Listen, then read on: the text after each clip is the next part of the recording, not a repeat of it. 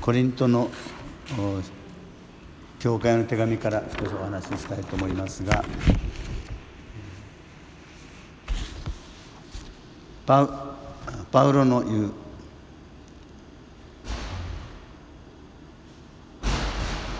洗礼を授けるためではなく福音を告げ知らせるため、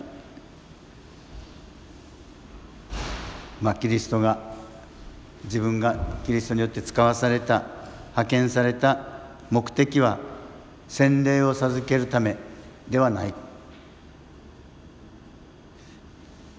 気になる言葉ですね。そうではなくて福音を告げ知らせるため。私たちは洗礼を受けてここにいたりするわけですが、まあ、もちろん教会には洗礼を受けてない人だって来ていいわけですけれども基本的には洗礼を受けてご生態を配慮して信者としての生活をしているわけです。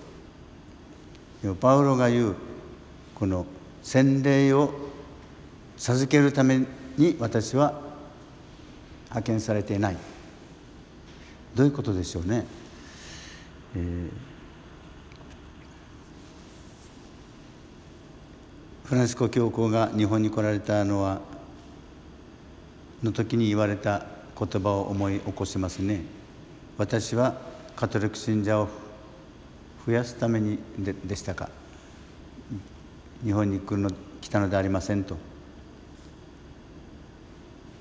みんなのためにとにかくどんなふうに生きるかということを伝えたかった。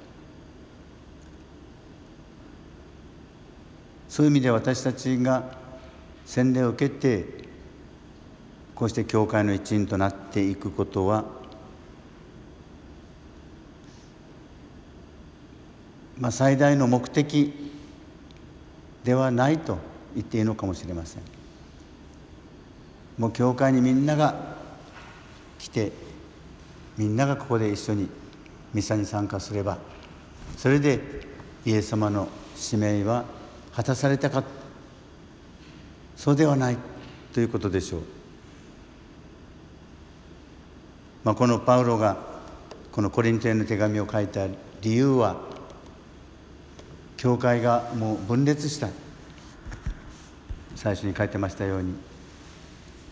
それこそ教会の中で争いが起こった。でこの時代はイエス様が亡くなって30年かそこらです。この手紙が書かれているのは。そういう早い時期に、まあ、覇権争いというか勢力争いというか私は誰の誰の信者私は誰の信者ということでえー、信者たちの中で仲が悪くなっていく。そのために、ね、そそういうふうな生き方は洗礼を受けた目的ではない。もちろんそうなんですがその程度の信者ではダメなんだと。福音を生きるという福音というのはまさにイエス様を中心にイエス様の心を生きようとすることだと。それぞれの思いを生きるのではなくてイエス様の心を生きようとする。それこそが私たちの大きな目的。私は何々派何々派誰かと行くのではなくて言ってしまえば私はキリスト派というのかもしれません。イエス様しかいないんだということでまあ教会にはいろんな決まり事があって、えー、教会の法律もあります。教会法というのもあります。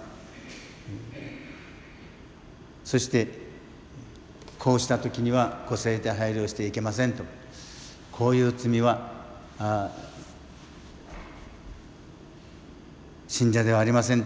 そういうこう裁く神様をやっぱりこの教会はずっと大事にしてきました。でもイエス様のあの宝刀息子を待つお父さんの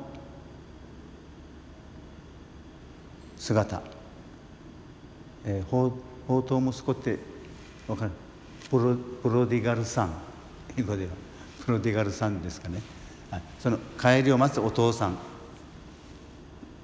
の姿お父さんをイエス様が私たちに紹介してます。それはその息子が帰るのを待って待って